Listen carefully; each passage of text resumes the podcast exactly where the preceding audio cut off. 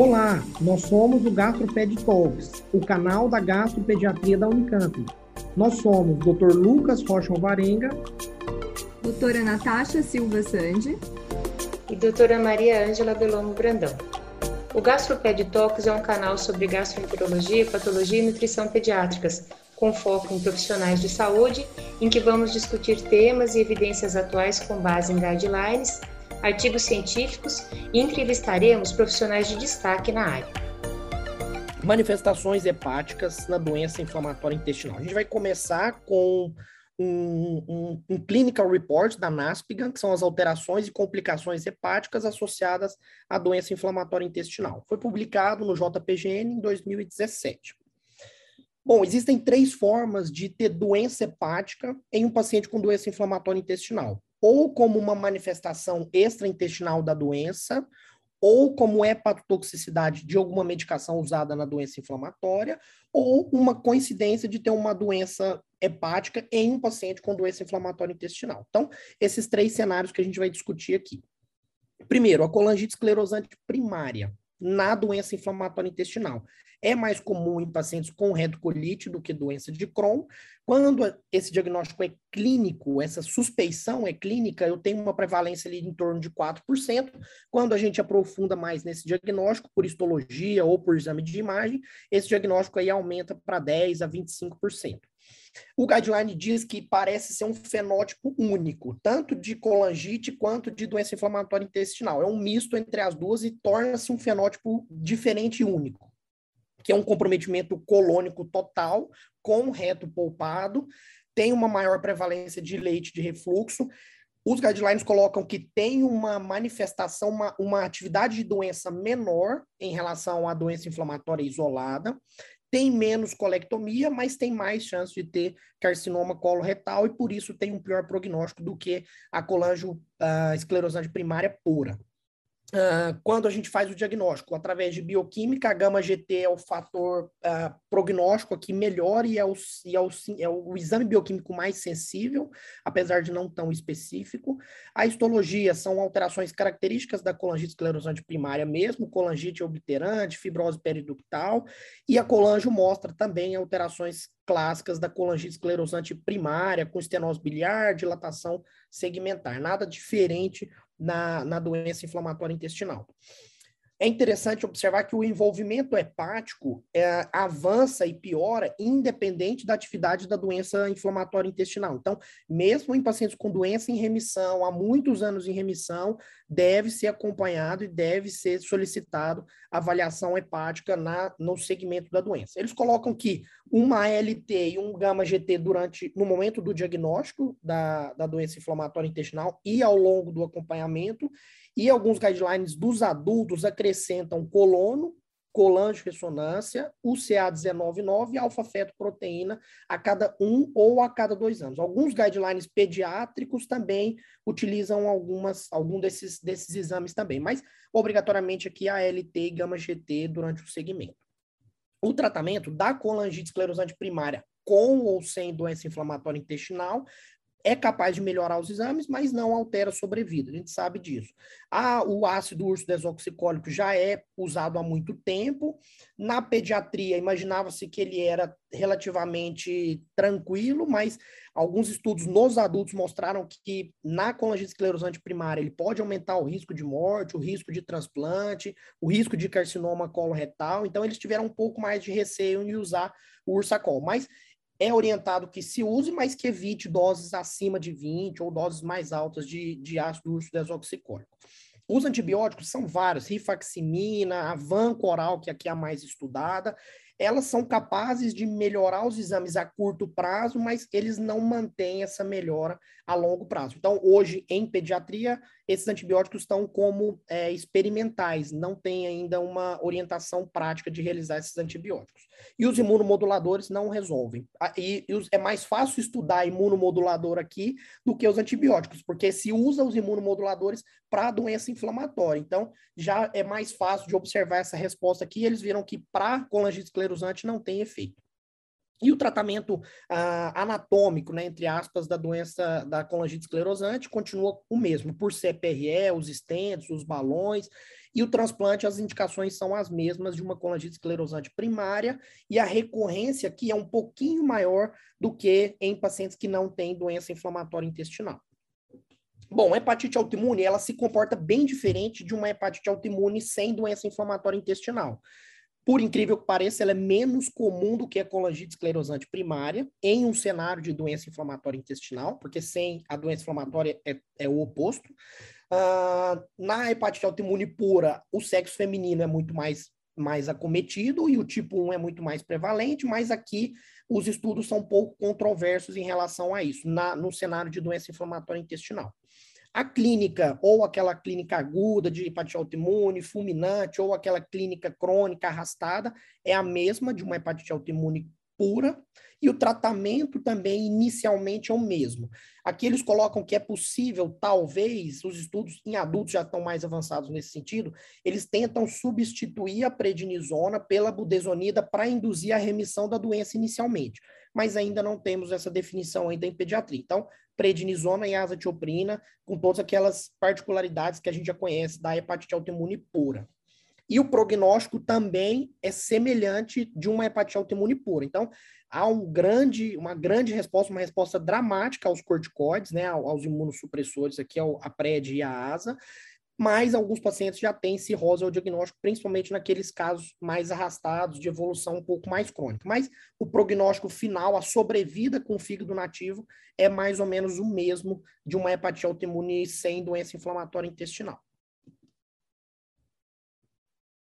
Bom, alterações vasculares. Essas sim são bem mais frequentes no cenário de doença inflamatória do que fora da doença inflamatória. Então, trombose de veia porta é mais, é mais prevalente aqui do que na população geral e com alto índice de mortalidade ela está associada, todas as alterações é, é, vasculares aqui estão amplamente associadas com cirurgias. Então, aquelas retocolites que fazem proctocolectomia, pacientes com uma idade mais jovem e do sexo feminino têm um risco maior de ter trombose de veia porta. Ela pode clinicamente aparecer de forma aguda, mas é muito mais comum que ela apareça de forma crônica, principalmente nesse pós-operatório aí mais tardio. E eu preciso aqui de lançar mão de exames de imagem para fazer esse diagnóstico. A trombose hepática, né, o Budd-Chiari, também está relacionado com a retocolite ativa e num cenário de pós-operatório, aqui num pós-operatório mais recente do que, na, no que em caso de, de trombose de veia porta. E o, o, alto risco aqui se dá em pacientes que têm exposição ao tabaco ativo ou passivo, inatividade física, obesidade também, viagens longas, baixa hidratação. É mais ou menos semelhante ao que a gente vê na no Budd-Chiari sem doença inflamatória intestinal. O tratamento e a profilaxia são um pouco controversos, mas o guideline coloca que o tratamento depende da remissão ou da atividade da doença inflamatória. Então, doença inflamatória em remissão, eu uso, faço anticoagulação três meses e até um mês depois do que o fator de risco aparece. Então, se eu tenho um fator de risco detectável, eu uso até um mês depois que esse fator de risco desaparece. E se a doença inflamatória está ativa, eu uso, eu faço a anticoagulação até três meses depois que a doença inflamatória deixa de ficar ativa, entra em remissão. Heparina de baixo peso molecular, e aqui divide pelo peso, né? Subcutânea, uma ou duas vezes ao dia, e aqui a dose é dependente do peso, menor ou maior de 60 quilos. A tromboprofilaxia, mesmo naqueles pacientes com doença ativa e com internações prolongadas, se eu não tenho trombose, ela não é recomendada na faixa etária pediátrica. Nos adultos, eles, mesmo que o paciente não tenha trombose diagnosticada, se eu tenho paciente com alto risco, eles fazem a tromboprofilaxia mesmo sem trombose. Então, aqueles pacientes que têm envolvimento colônico total, pré-operatório, história familiar de trombose, trombofilia conhecida, presença uh, e persistência do, do anticorpo antifosfolípide, uso de, de anticoncepcional, não é uma tanto uma realidade nossa na pediatria, e tabagistas e obesos. Na faixa etária pediátrica, se eu tenho alguma dessas, desses fatores presentes, pode-se pensar em fazer a tromboprofilaxia, mas ela não é, ah, de regra, recomendada. Bom, colelitíase em doença de Crohn, ela tem um risco maior do que na população geral. Chega a uma prevalência ali de 11%. Tem um maior risco naqueles pacientes pós-ressecção ileal extensa, pacientes que têm uma duração maior de doença, que têm muita hospitalização e que utilizaram nutrição parenteral. Para a colelitíase na retocolite, o risco é igual à população, mas a faixa de prevalência é muito ampla, chegando a quase 30, mais de 30% dos casos. E aqui tem uma certa dificuldade em diferenciar se esses sintomas que o paciente tem é de colelitíase ou é de uma atividade da doença, ou das duas coisas. Então, eles pedem aqui que, inicialmente, eu lanço mão de algum exame de imagem ou algum exame que possa mostrar a atividade da doença inflamatória para tentar diferenciar, porque isso vai influenciar no tratamento. A colecistectomia aqui é controversa mesmo nos casos de pacientes sem doença inflamatória intestinal, a gente sabe disso. Então, se eu provo que os sintomas do paciente não são da atividade da doença e são a, exclusivamente da colelitíase, ou se eu estou num cenário em que o paciente vai ser encaminhado para uma ressecção intestinal, eu posso avaliar a presença de, de cálculo na vesícula para indicar a colecistectomia durante o, o, a cirurgia, né, no, no, no intraoperatório. As hepatites virais, os cenários mudaram bastante, né? Isso aí, com ou sem doença inflamatória intestinal, antes da década de 90, a prevalência era mais de 20%, antes daquele cuidado com as transfusões sanguíneas, atualmente a prevalência das hepatites virais é, é semelhante à população geral nos pacientes com doença inflamatória. Alguns detalhes aqui: pacientes que têm o vírus B, e estão usando imunossupressor para doença inflamatória, eu tenho um risco maior de reativação da doença. Então, pode ser indicado, mais do que no vírus C, o uso de antibiótico de antiviral profilático antes de iniciar o anti-TNF-alfa, até seis meses depois que eu inicie o anti-TNF-alfa. Então, é mais recomendado aqui do que na hepatite C. E na hepatite C, existe uma, uma coisa interessante aqui, que eles viram que a falha do tratamento antiviral do vírus C está muito relacionado com os altos níveis de TNF. Então, se eu uso um anti-TNF para doença inflamatória intestinal, isso pode acabar melhorando ou ah, melhorando mesmo o tratamento antiviral do, do, da hepatite C. Então, aqui é mais discutível, é mais individualizado, mas eu posso considerar não tratar os pacientes com vírus C, mesmo aqueles que estão usando o anti-inflamatório, ou até principalmente aqueles que estão usando o anti-TNF-alfa para doença inflamatória intestinal. Mas, de qualquer modo, sempre no acompanhamento, monitorar as enzimas hepáticas e monitorizar é, o vírus, é, tanto o DNA quanto o RNA do vírus B e do vírus C. E aqui a gente tem um problema que ele coloca bem, bem é, frisado no, no, no, guideline, que é a baixa vacinação para hepatite A e B. Então, um índice muito, muito, muito baixo mesmo, mesmo para aqueles naqueles países que têm uma, um alto índice de vacinação em pacientes que não têm doença inflamatória. Então, eles orientam que isso talvez pode ser falta de orientação dos profissionais de saúde, acham que não é necessário ou que a vacinação não vai ser efetiva nesse grupo de pacientes, principalmente aqueles que estão em uso de imunossupressor, ou uma recusa da família em ter medo ou tem algum receio de, de fazer a vacina nesse cenário realmente, os imunossupressores diminuem a eficácia da vacina, principalmente aqueles pacientes que têm doença mais grave, que têm idade mais avançada, mas ainda assim é recomendado fazer a vacinação, tanto da A quanto da B, e em alguns casos até fazer um booster vacinal. Alguns estudos nos adultos já é, eu vi nas, nas referências, já tem vários estudos é, é, nesse sentido, em fazer um esquema mais acelerado, ou seja, da hepatite B com zero, com um e com dois meses, e com uma dose dobrada nas três doses, para ver se eu tenho uma, uma eficácia maior da vacina. Alguns estudos já mostram que sim, que pode melhorar a eficácia em curto e médio prazo, mas na pediatria ainda não tem essa definição. Então, talvez, quem sabe, a gente consiga é, mudar esse cenário aí. Mas, independente disso, é, a vacinação é a mesma, deve ser feito. Se eu tenho anti-HBS baixo, deve se revacinar com esquema tradicional em três doses, assim como os pacientes que não têm doença inflamatória intestinal. A hepatotoxicidade das drogas da, da hepatite, da, da, doença inflamatória intestinal é muito comum, então os corticoides, eles podem, em último caso, induzir esteatose hepática por aqueles vários mecanismos do uso crônico do corticoide. A sulfa pode lesar tanto os hepatócitos quanto a fazer um quadro de colestase, muito mais comum a lesão hepatocelular, e aqui uma alteração específica da sulfa, que é a hepatite granulomatosa aguda, que é uma alteração clinicamente muito parecida com uma lesão hepatocelular induzida por droga, mas com uma fosfatase alcalina normal e com uma histologia com presença de granuloma não caseoso. As tiopurinas são dose dependente, então a lesão hepática aqui é dose dependente, tanto ah, o, o aumento da dose quanto o uso prolongado. Tem algumas alterações histológicas características, como a hiperplasia regenerativa. Os pacientes geralmente são assintomáticos, mas com uma elevação progressiva de enzimas podem já apresentar lesão vascular com hipertensão portal, varizes de esôfago, plaquetopenia, e a histologia tem aqueles nódulos hiperplásicos sem fibrose, que pode diferenciar de uma atividade da doença hepática ou de outras doenças hepáticas que não sejam é, induzidas por droga. E os anti-TNFs, né, o infliximab aqui, tem uma resposta idiosincrática. Então, é, posso iniciar e já ter uma lesão hepática induzida por droga. Não é dose nem tempo dependente.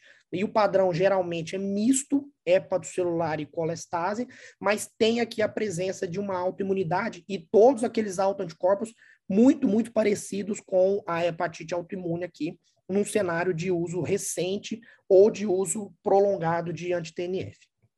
E por fim, o transplante. O transplante ah, hepático pode ter uma resposta pior nos pacientes com doença inflamatória intestinal, principalmente aqueles que tinham uma doença inflamatória ativa no pré-transplante. Então, pacientes que são jovens, que tinham uma doença bem ativa e sintomática no pré-transplante, aqueles pacientes que tiveram um intervalo curto entre o diagnóstico de doença inflamatória e o transplante, e aqueles que foram transplantados por conta de colangite esclerosante primária. Aqui é muito mais comum uh, doenças trombóticas, doenças vasculares no geral, do que nos pacientes que foram transplantados sem doença inflamatória intestinal, e há uma recorrência da doença inflamatória, aquelas que já estavam em remissão, há uma certa recorrência bem frequente aqui no pós-transplante.